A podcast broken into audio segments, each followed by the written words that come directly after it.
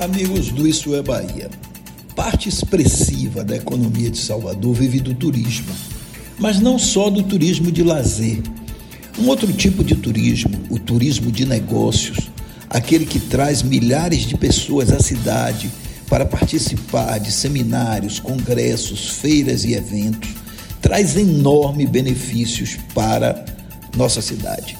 Imagine o ouvinte o impacto na economia de um congresso sobre medicina que pode trazer 10 mil pessoas de alto padrão de renda para Salvador.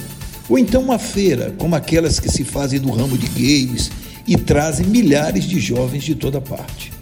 Por isso, Salvador tem de fortalecer sua posição na área do turismo de negócios. E nesse sentido, são bem-vindas notícias de que o Centro de Convenções de Salvador já tem três meses, maio, agosto e novembro, com ocupação de 100% das suas instalações. E que até dezembro já serão 37 os eventos confirmados entre congressos, exposições e shows. Esse número é mais que o dobro da quantidade realizada em 2020, quando ocorreram somente 15 eventos. E o mais importante é que outros 42 encontros estão em negociação, ainda para este ano, o que significa uma movimentação de quase 100 milhões e a visita de 124 mil pessoas a Salvador.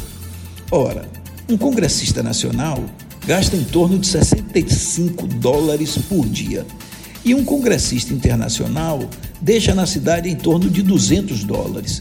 E isso gera emprego, renda e toda uma cadeia de oportunidade de negócios que dinamiza nossa economia.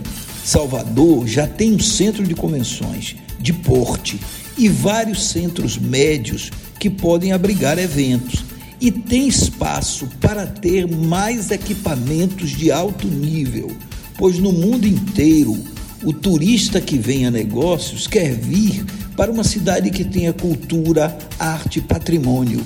E Salvador apresenta tudo isso. Agora que a pandemia arrefeceu, é hora de investir cada vez mais no turismo de negócios.